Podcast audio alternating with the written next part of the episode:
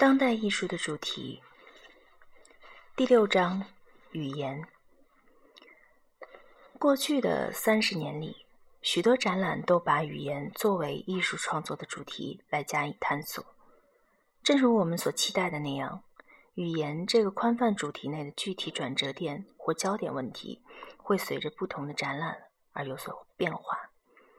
有时是因为个别策展人的兴趣各异，其他情况下则是由于展览的组织原则反映了艺术界主导趋势的转变。八十年代和九十年代初的艺展，开始为那些将语言作为一种传达政治寓意和策略而纳入创作的艺术品提供展示窗口。从九十年代开始，一些展览开始围绕着视觉和言语意象之间、词语词和表征之间的关系这些更理论化的问题展开。如今的二十一世纪。我们发现，艺术展正在对声音语言进行探索。与此同时，人们对视觉艺术项目中声音的运用越来越感兴趣。二零零七年，位于康涅狄格州瑞吉瑞吉菲尔德市的奥德里奇当代艺术博物馆举办了名为“声音与虚空”的艺术展。展出作品主要以表现或表达人类声音为主题。语言的声音以形形色色的形式和样式被融入到作品中。朱利安·史瓦茨的《敞开》是一件由空木箱制成的雕塑。参观者打开木箱时，它会发出反复说着“我爱你”的人声，音量逐渐增大。直到箱盖关闭，声音戛然而止。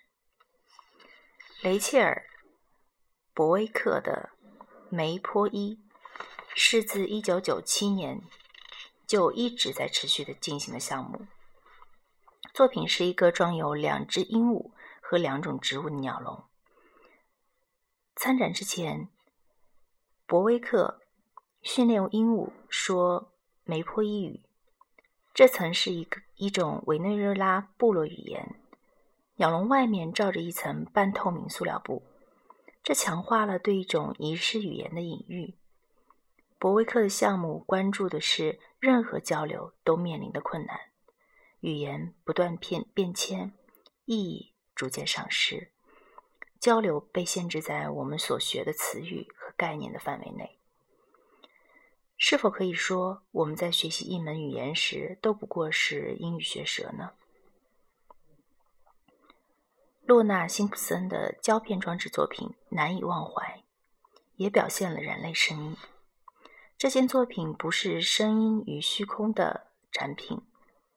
在《难以忘怀》中，十五个排列成网状的屏幕上，分别展示了十五张嘴。画面上只有嘴唇，看不见人脸。每张嘴都哼唱着理查德·罗杰斯的同名情歌，难以忘怀。由于看不到哼唱时相应的表情、手势和身体姿态，我们对个体哼唱者以及他们如何回应着歌词和旋律一无所知。经过剪切的画面似乎给我们全面理解设置了障碍。辛普森的作品还在熟悉罗杰斯歌曲的观众头脑里唤起了对此处缺失的歌词的回忆。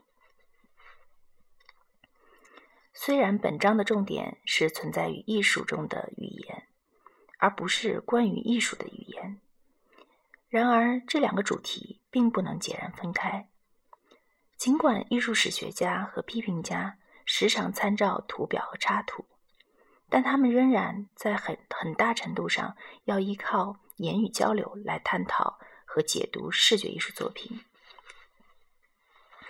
加文·詹蒂尔斯宣称，自从艺术被公认为一个自律的学科以来，其面临的主要难题就是话语对视觉的统治。所有艺术的批评、接受。都偏重于以语言文字形式存在的分析。艺术家自己也将他们的创作性实践限定在语言的框架内。许多艺术家经常会把某位艺术家的书面声明融入到创作中，目的是给自己作品的阐释提供背景。一些力图对艺术接受施加更强有力控制的艺术家们，则在艺术宣言中写满自己的艺术原则和目标。语言目前作为视觉作品的主题，也作为探索其他主题的手段，颇为流行。在一定程度上，是源于某些理论的冲击。这些理理论强调文化含义是如何在语言和其他符号系统内得以协调的。二十世纪下半叶，视觉艺术品被视为有待细查的文本。人们在作品中寻找内在矛盾、隐含意义和暗示性的意识形态。二十世纪八十年代，视觉艺术家似乎常常对有关语言如何运用的语言学和哲学理论作出回应。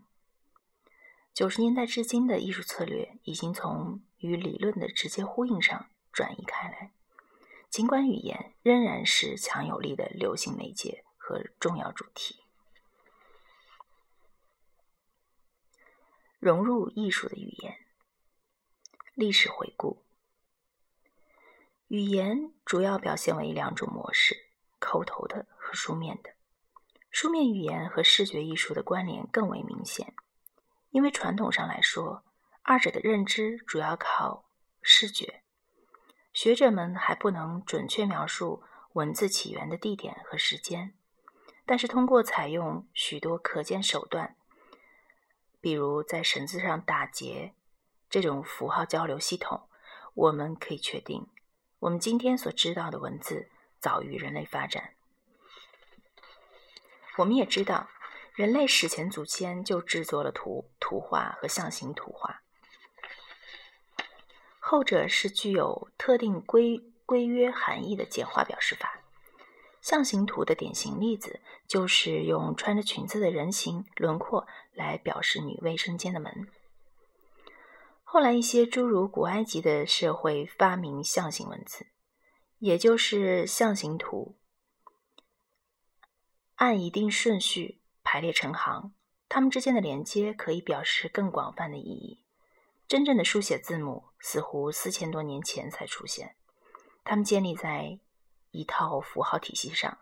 这些符号按照约定俗成的惯例和语音发生联系。与西方当代社会中的书写字母体系相反的是，亚洲社会的传统书画语言仍在。一个整体的体系内，将视觉和言语表征完美结合。比如英语的字母系统中，仅二十六个字母的各种排列组合就能拼出词语的发音；而通行了三千五百年的汉字体系，以大量的汉字字符为特征，每个字符都传达了一个概念。大多数字符都是各种有着不同意义的抽象形状的混合体，这些意义。都是建立在一个最基本的表示意义的根元素上。即便是操不同方言的人，也能理解同样的汉字，因为这些字符表示的不是语义语音，而是语义。用墨汁和毛笔书写文字的各种方法和风格被统称为书法。中国书法艺术的发展历经不同时期。作为一股促进文化统一的力量，书法一直占据着重要地位。在当代中国，书法作为一种视觉艺术形式备受推崇，它给人提供了展示自己诗人气质的机会。那细致入微的笔法和作品传达出的思想，无不体现了诗人般的敏感。在追溯书法的影响力时，策展人张张颂仁写道。词语借助书法艺术获得了有形的实体，并要求我们将其作为物质化的化身，而不是概念性观念或抽象符号来加以研究。像在中国和其他亚洲社会一样，伊斯兰文化中，书法也被视为一种视觉艺术性形式。书法传递着古兰经、古兰经的思想。古兰经是伊斯兰教的圣典，它记录了先知穆罕默德接受到神的启示。伊斯兰教的传统通常反对在宗教场景或环境中艺术的表现人类形体或动物。这种情况促进了书法艺术地位的提升。即便是在允许绘制叙述性、叙事性插图的非宗教手稿中，绘画和手写文字相比，也是位居其次。在欧洲，掌握熟练的书写技巧是受过良好教育的标志。这种情况至少可以追溯到中世纪。一定程度上的书法作为艺术形式，在中国和伊斯兰世界受到认可，相类似。甚至在18世纪末和19世纪初迁到美国的德国移民中间，许多人都在制作诸如结婚证书之类的手写体文件上训练有素。这类文件含有装饰性的手写花写花字体，今天被称为哥特式字体。在当代，英语国家的书面语主要强调词语的语义意义。就诗歌的情况来讲，则是强调词语的声音样式。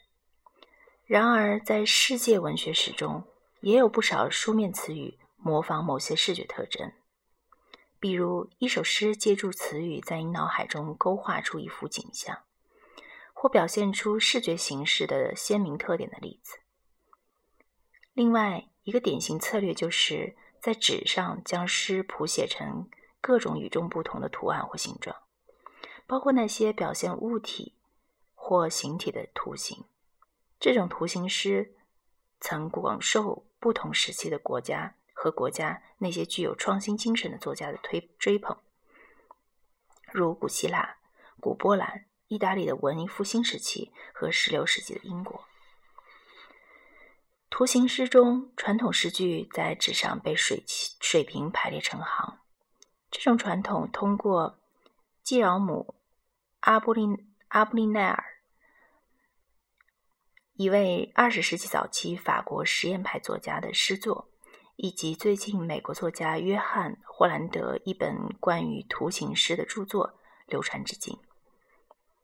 然而，二十世纪中叶发生的一次特殊变迁，导致了一场被称为具象诗的运动。这场运动夺取了图形诗的光环，使其黯然失色。具象诗打破了传统诗严格按照水平方向书写的禁锢。具象诗的起点是尤金·龚林格，他颇颇有影响的作品。龚林格是一位生生于玻利维亚的瑞士诗人。具象诗有具象具象诗着重以不合语法规范的图案。对字母进行重复，同时对字母的字体和颜色的选择也被认为是用来扩展语言含义的策略。同一字母、词语或短语可能会在页面上重复多次，形成一个抽象的形状。二十世纪五六十年代，具象诗在欧美和南美洲的实验派作家中广为流行。一九八零年以来。视觉诗仍吸引着大批虔诚的实践者，他们包括查德·科斯科斯特拉涅茨、伯恩·波特、皮埃尔·加尔加尼尔、阿尔贝托·维塔丘和卡尔拉·博托拉。这些当代视觉艺术家制作的油画和版画作品，就词语如何能从能从传传统文本的线性排列中解放出来，进行了革新性实验。在这方面，这些作品和具象诗的创作极其相似。葛德史密斯曾接受过雕塑方面的专门训练。过去十年中，他将创造性实践的重心转移到一系列从现有文本中取材的艺术方案中来。按照格德·史密斯的观点，作家不需要再创造什么新东西了，他们只需把现存现存的语言处理好就可以了。戈德史密斯的静坐《白昼》是一件横跨文学和视觉艺术的两个领域的作品。在《白昼》中，他把《纽约时报》的一整版内容重新打印了一遍。在创作体育运动中，他将。洋洋基队冗长的球赛实况广播以及广告转录下来。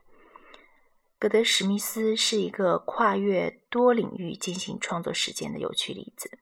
他是作家还是视觉艺术家？凭借电子技术语言表征，我们目前所能见到的视觉属性的种类和范围被大大扩拓展了。然而，随着这种拓展，文学和视觉艺术之间的区分是否仍然有效呢？